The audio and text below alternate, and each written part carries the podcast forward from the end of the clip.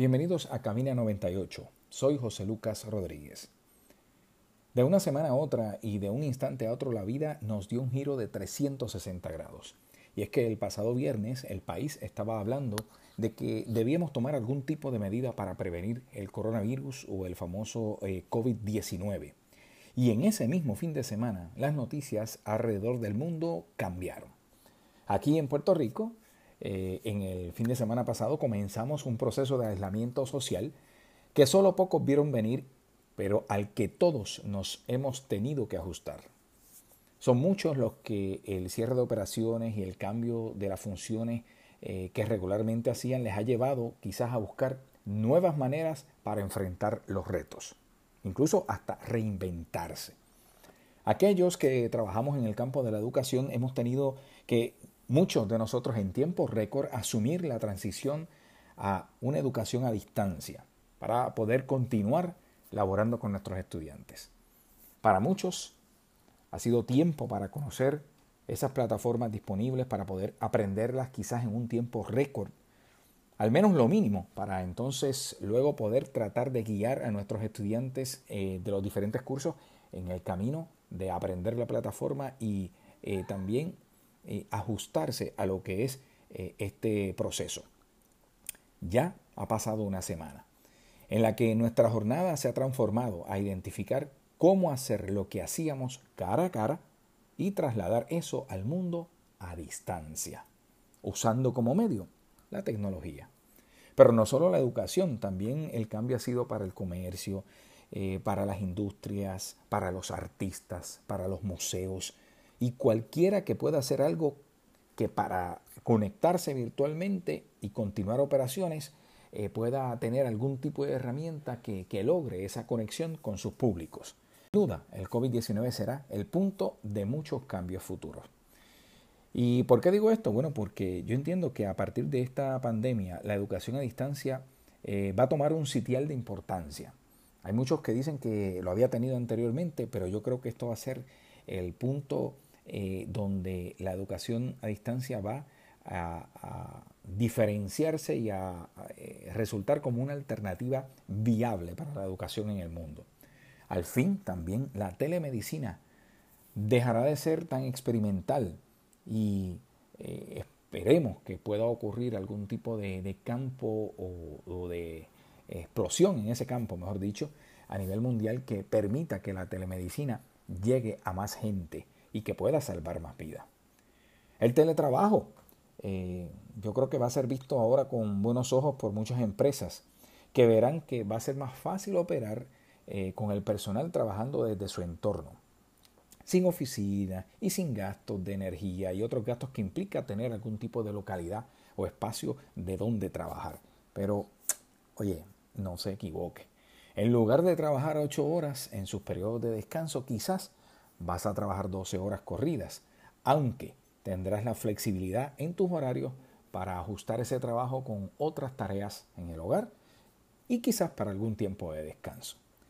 Nada de esto es nuevo para un sector de la población, eh, pero con esta pandemia se ha levantado el velo de todas estas iniciativas a distancia y ahora han comenzado el proceso para eh, que la mayoría de la población eh, pues comience a experimentar con lo que es teletrabajo, telemedicina, educación a distancia. O sea, que eh, todas esas iniciativas comiencen a masificarse.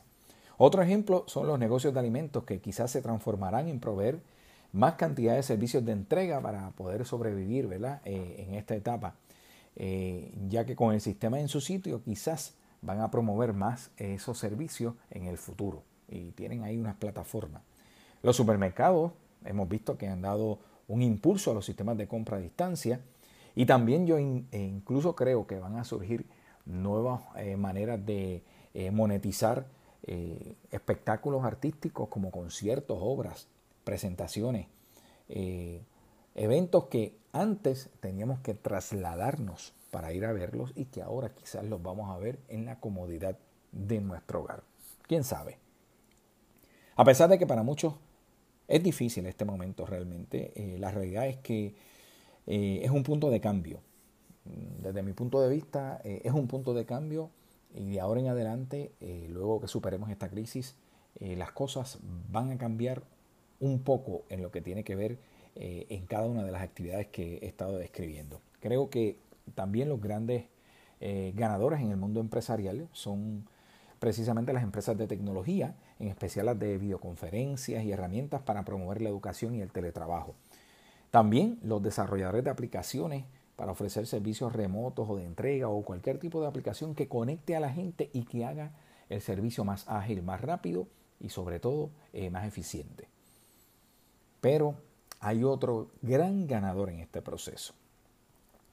Hay un eh, ganador indiscutible y es la naturaleza, el medio ambiente, nuestra tierra, que realmente hemos visto en los últimos días que se ha estado regenerando por el encierro en las ciudades donde se ha emitido este decreto de cuarentena a nivel de distintas partes del mundo.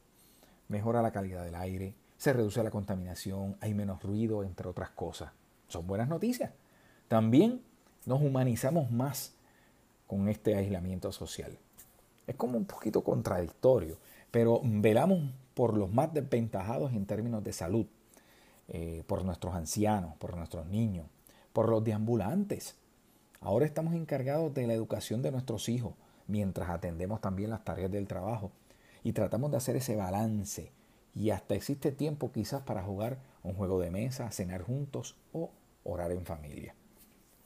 Gente, con la ayuda de Dios venceremos esta amenaza del coronavirus y en nuestro caso, los que somos del sur de Puerto Rico, esto será otra gran experiencia más de resiliencia en su máxima expresión. Así que roguemos a Dios que en el proceso de cuarentena las placas tectónicas se mantengan tranquilitas, aunque en los últimos días han estado un poquito inquietas. Quiero finalizar esta emisión eh, que pues quiero compartir con ustedes y lo quiero hacer eh, con una oración, precisamente. Vamos a escuchar el Salmo 91, muy apropiado para la época que vivimos. Tú que vives bajo la protección del Dios Altísimo y moras a la sombra del Dios Omnipotente, di al Señor, eres mi fortaleza y mi refugio, eres mi Dios en quien confío, pues Él te librará de la red del cazador de la peste mortal. Te cobijará bajo sus alas y tú te refugiarás bajo sus plumas. Su lealtad será para ti escudo y armadura. No temerás el terror de la noche, ni la flecha que vuela por el día, ni la peste que avanza en las tinieblas, ni el azote que asola el mediodía. Aunque a tu lado caigan mil y diez mil a tu diestra, a ti no te alcanzarán. Te bastará abrir los ojos y verás que los malvados reciben su merecido ya que has puesto tu refugio en el Señor y tu cobijo en el Altísimo. A ti no te alcanzará la desgracia ni la plaga llegará a tu tienda, pues Él ordenó a sus santos ángeles que te guardaran en todos tus caminos, te llevaran en sus brazos para que tu pie no tropiece en piedra alguna.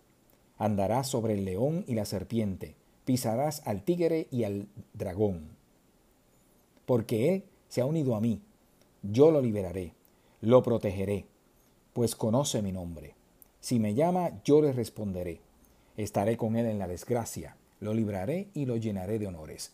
Le daré una larga vida, le haré gozar de mi salvación. Hasta aquí, cabina 98. Nos escuchamos en la próxima.